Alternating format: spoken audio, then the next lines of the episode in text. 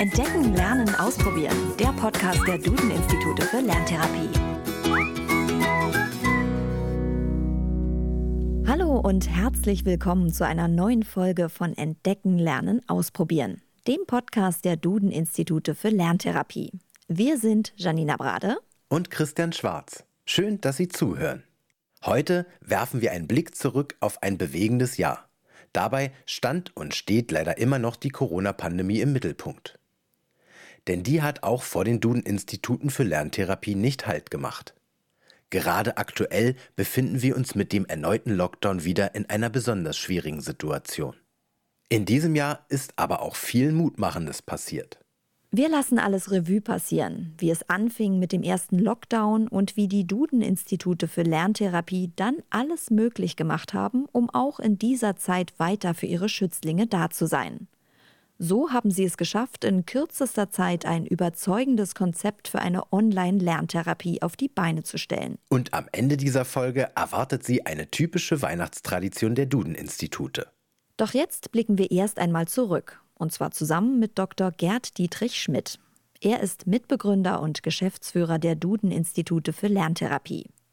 Er erinnert sich an den ersten Lockdown und der kam für ihn, wie für viele andere auch, sehr überraschend. Ich kann mich sogar noch genau daran erinnern, es war Freitag, der 13. März, als der Senat von Berlin noch am Morgen gesagt hat, also wir schließen die Schulen in Berlin nicht. Ähm, und mittags plötzlich war der Beschluss da, doch wir schließen ab nächste Woche Mittwoch alle Kitas und Schulen und wir hatten noch zwei Tage Zeit, Montag und Dienstag, uns irgendwie darauf einzustellen. Und so haben wir das auch gemacht. Wir haben uns am Montag dann in der Leitung zusammengesetzt und haben gesagt, wie reagieren wir, haben Aufgaben verteilt, haben mittags die Mitarbeiter per Videobotschaft informiert, was wir vorhaben. Da wir ja dezentral in vielen Instituten arbeiten, mussten wir über so einen Weg gehen und haben dann beschlossen, dass wir natürlich ab Mittwoch auch die Institute erst einmal schließen und einen Weg finden wollen, wie wir Therapie doch fortsetzen können. Und dabei hatten Dr. Schmidt und sein Team gleich an eine Online-Lerntherapie gedacht. Und dafür musste nicht nur ein Konzept entwickelt, sondern es mussten auch viele andere Punkte bedacht werden. Und das alles in kürzester Zeit.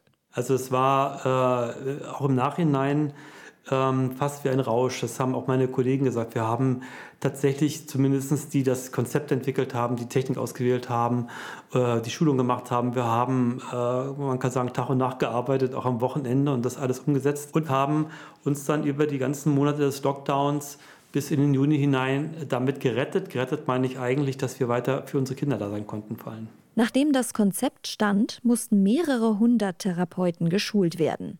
Eine von ihnen ist Claudia Reichmeier. Die Online-Lerntherapie war zunächst absolutes Neuland für sie und auch für ihr Therapiekind Max. Als ich in diese Online-Therapie bei allen Kindern so reingegangen bin, äh, anfangs dachte ich, naja, man kann gut, sicher äh, Dinge, die man schon erarbeitet hat, wiederholen mit den unterschiedlichsten Materialien, mit den unterschiedlichsten Spielen, mit, mit, mit Anweisungen. Also das geht sicher. Aber ich war mir am Anfang doch unsicher, ob es möglich ist, neue Rechtschreibstrategien zu, zu erarbeiten wenn man nicht nebeneinander sitzt, wenn man nicht die unmittelbaren Materialien im Duden-Institut hat. Und dabei war Max meine, meine Testperson, weil es stand an, äh, die Mitlautverdopplung zu erarbeiten. Das war auch sein großer Wunsch, das jetzt zu machen. Und, äh, und das hat super geklappt, sodass ich danach ganz beflügelt war und dachte, hey, das geht online. Das, äh, und er hat sich das wirklich selbst erarbeitet, ohne dass ich was vorgegeben habe. Ich habe ihm wirklich nur den Rahmen gegeben und er ist selbst auf die Strategie gekommen und danach konnten wir das also konnten wir daran üben. Und das war, war so, dass ich mich das dann auch bei anderen Kindern getraut habe und noch jetzt ganz beglückt bin, dass das so gut geklappt hat. Wenn Sie mehr über Max und die Online-Lerntherapie erfahren wollen, hören Sie doch mal in die Folge 11 rein. Oder wenn Sie die Entstehung der Online-Lerntherapie an den Duden-Instituten interessiert, dann ist unsere zweite Podcast-Folge genau die richtige für Sie. Für Dr. Schmidt zählt die Entwicklung und erfolgreiche Umsetzung der Online-Lerntherapie an den Duden-Instituten zu den Höhepunkten in diesem Jahr. Ich glaube, das größte Highlight war, dass wir gemerkt haben in dieser äh, Lockdown-Corona-Zeit, dass die Online-Therapie funktioniert und vor allem, dass die Kinder und die Eltern begeistert waren. Also die waren natürlich auch begeistert, weil die Not groß war und sie gemerkt haben, jetzt passiert noch etwas Sinnvolles. Neben dem Homeschooling, wo ja viele nicht gut mit äh, zurechtgekommen sind und überfordert waren, gibt es auch noch etwas, was gut funktioniert. Und da war, war die Begeisterung natürlich groß. Und wir waren wiederum begeistert, dass das funktioniert hat und fast ein bisschen euphorisch sogar und gesagt haben, oh, das können wir jetzt wunderbar immer machen. Aber das war ein Highlight. Also das hätte sich vorher keiner äh, vorstellen können. Dann aber auch diese Online-Veranstaltungen, die wir mit Eltern gemacht haben, mit Lehrern gemacht haben, äh, diese Elternabende oder auch eine Online-Eröffnung eines Instituts äh, virtuell, weil, es gar nicht anders ging im Lockdown und die nicht länger warten konnten. Ähm, wir, haben, äh, wir haben aber auch äh, viel kommuniziert in dieser Zeit. Also wenn ich mal als Highlight auch das für mich persönlich äh, nehme, dann war das eine sehr schwierige und arbeitsintensive Zeit im Frühjahr und jetzt übrigens auch noch, wenn man es genau nimmt. Aber wir hatten noch nie so viel Kommunikation untereinander, also zwischen den Mitarbeitern und auch mit unseren Partnern bundesweit, also per Telefon, per Videokonferenz, auch per Mail, weil alle natürlich irgendwo auf der Stück weit einsam waren und Kontakt brauchten, Erfahrung brauchten, sich mitteilen wollten. Also haben wir das gemacht, mehr als vorher.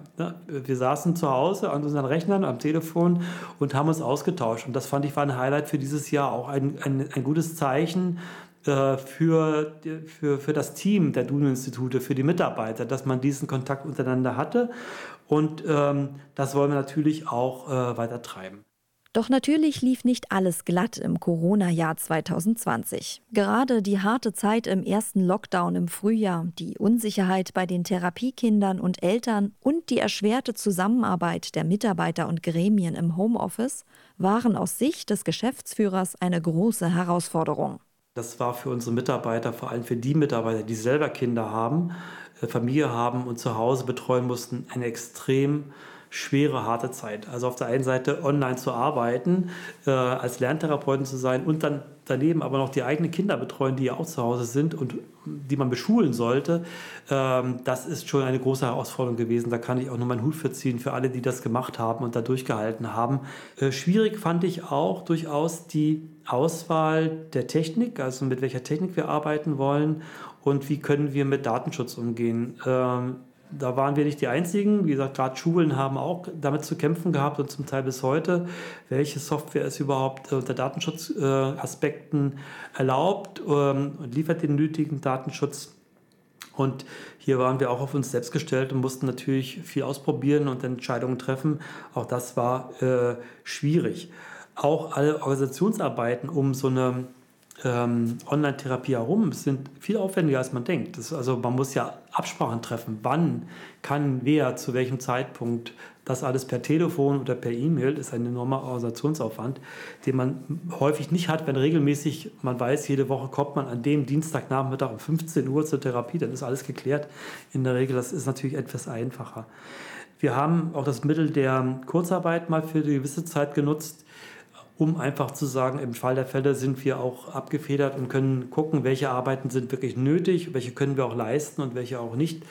Ja, und das andere Schwierige ist eben halt, dass trotz des schönen Videokonferenzsystems der persönliche Kontakt und der Austausch zwischen Kindern und Therapeuten, aber auch zwischen den Mitarbeitern selber untereinander oder mit unseren Partnern bundesweit, der ist schon wichtig. Wir sind ja alles Menschen wir arbeiten als Menschen miteinander und wenn man das plus noch per technischen Mittel machen kann, ist es schon etwas anderes und alle vermissen das irgendwo und hoffen, dass wir uns wieder auch mal ähm, gemeinsam treffen können. Das ist auch schwierig gewesen und bleibt schwierig nach wie vor. Ich finde es schon beeindruckend, wie Dr. Schmidt trotz aller Schwierigkeiten optimistisch geblieben ist. Stimmt. Und daher fällt sein Fazit für das vergangene Jahr auch eher positiv aus. Ja, so am Ende des Jahres sollte man ja nochmal ein Resümee ziehen und äh, das Jahr 2020 ist ja mit der Corona-Pandemie ein ganz besonderes und auch schwieriges äh, Jahr gewesen. Äh, natürlich ganz besonders schwierig auch für die Menschen, die äh, gesundheitlich betroffen äh, davon waren oder die auch einfach Ängste nur hatten. Und auch die, solche Menschen kenne ich. Ähm, aber auch betroffen waren vor allem durch äh, die, die, besondere Situation von Homeoffice, äh, von Homeschooling mit den eigenen Kindern, ähm, mit den besonderen Herausforderungen, Familie, Kinder und Arbeit in engsten Räumen äh, miteinander in Einklang zu bringen, das waren schon ganz besondere Herausforderungen. Aber ich habe auch äh, gesehen oder wir haben gesehen, dass es ein Jahr war, wo man mit viel Mut und Energie auch viel erreichen kann und wo man, wo man auch über schwierige Zeiten hinwegkommen kann. Man braucht dazu sicher äh, Optimismus, man braucht ein gutes Umfeld, ein gutes Miteinander ähm, mit der Familie und mit den Kollegen. Und dann kann man in kürzester Zeit Dinge schaffen, die vorher eigentlich fast undenkbar waren. Und für uns war es eben halt die Möglichkeit, auch online Lerntherapie zu machen, äh, damit sogar eine Therapieform zu finden, die wir auch in Zukunft als Ergänzung immer wieder machen werden. Wir haben äh, gesehen, wie viele Beratungen wir auch äh, online machen können, neben der direkten persönlichen Beratung natürlich, aber Elternabende online durchführen, solche Medien wie Podcasts zum Beispiel auch nutzen können, um ähm, interessante Informationen an die Eltern, an die Lehrer äh, zu bringen. Wir haben im Jahr 2020 auch trotz Corona-Zeit eine ganze Reihe von neuen Standorten eröffnet. Ein Standort online in Stuttgart im Juni, aber daneben auch jetzt schon in Zürich, in Bernau, in Eberswalde und im November in Hamburg-Harburg. Wir haben trotz Corona-Zeit viele neue Mitarbeiter eingestellt, äh, weil wir uns auf die Zukunft weiter vorbereiten und nicht nur sagen, die jetzige Situation ist schwierig, sondern wir gucken nach vorne und wissen, wo die Aufgaben sind, die wir uns vorgenommen haben und dafür brauchen wir Mitarbeiter. Also auch hier haben wir viel erreicht. Wir haben gerade im Corona-Jahr unser Hochschulfernstudium begonnen für Lerntherapeuten. Äh, das kam genau zur rechten Zeit, weil äh, Homeoffice war eine Zeit für Fernstudium und das wollen wir weiter ausbauen zusammen mit der SAH Fernhochschule.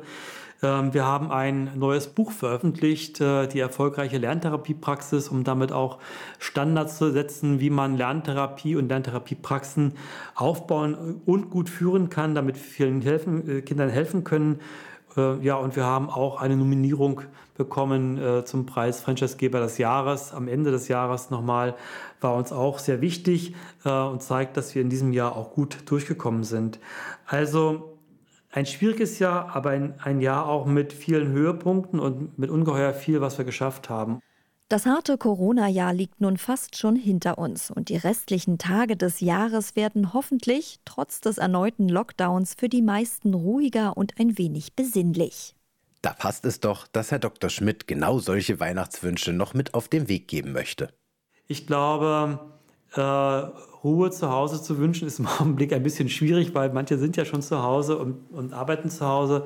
Aber trotzdem ein bisschen emotional runterzukommen, diese schwierige Winterzeit zu überstehen, äh, aber optimistisch nach vorne zu blicken und zu sagen, man kann auch mit äh, Optimismus in einer guten äh, Umgebung viel Neues schaffen und damit in das nächste Jahr reingehen. Glaube ich, das sind die Wünsche, die ich habe für unsere Familien äh, und auch für die Mitarbeiterinnen und für die Partner. Diesen Wünschen können wir uns nur anschließen, beziehungsweise wir legen sogar noch ein paar Wünsche obendrauf. Wir haben uns für diese Folge etwas Besonderes überlegt. Es gibt nämlich bei einigen Duden-Instituten zu Weihnachten die Tradition, dass Kinder ihre persönlichen Weihnachtswünsche aufschreiben. Im Institut in Berlin-Treptow werden diese sogar an den Weihnachtsbaum im Eingangsbereich des Instituts gehangen. Und das sieht auch wirklich hübsch aus. Denn die Kinder haben aus buntem Papier Sterne ausgeschnitten und darauf ihre Wünsche geschrieben. Stimmt, und das ist auch nicht nur eine tolle Schreibübung, sondern auch eine wunderbare festliche Tradition. Wir finden, ein so wichtiger und schöner Brauch für die Kinder darf durch Corona nicht unterbrochen werden. Wir haben also ein paar Wünsche von Kindern, die eine Lerntherapie machen, gesammelt und lesen sie Ihnen nun vor. Ich wünsche mir, dass alle gesund bleiben. Dass kein Mensch auf der Straße betteln muss. Ich wünsche mir viele Menschen mit glücklichen Gesichtern. Ich wünsche mir, dass alle meine Wünsche in Erfüllung gehen. Ich wünsche mir einen Chemiekasten. Ich wünsche mir Kartenspiele und Zauberkarten. Ich wünsche mir und anderen Glück. Ach, da waren ein paar wirklich schöne Wünsche dabei. Also ich bin jetzt auf jeden Fall in Weihnachtsstimmung. Und damit verabschieden wir uns für dieses Jahr. Haben Sie vielleicht noch Wünsche rund um das Thema Lerntherapie? Dann schicken Sie uns eine E-Mail an podcast.duden-institute.de. Mehr zum Thema Lerntherapie und Co. erfahren Sie auf www.duden-institute.de. Und empfehlen Sie den Podcast doch jemandem oder teilen, liken und bewerten Sie ihn. Wir sind am 7. Januar wieder da mit einer neuen Folge Entdecken, Lernen, Ausprobieren. Bis dahin wünschen wir Ihnen frohe Weihnachten und einen guten Rutsch ins neue Jahr.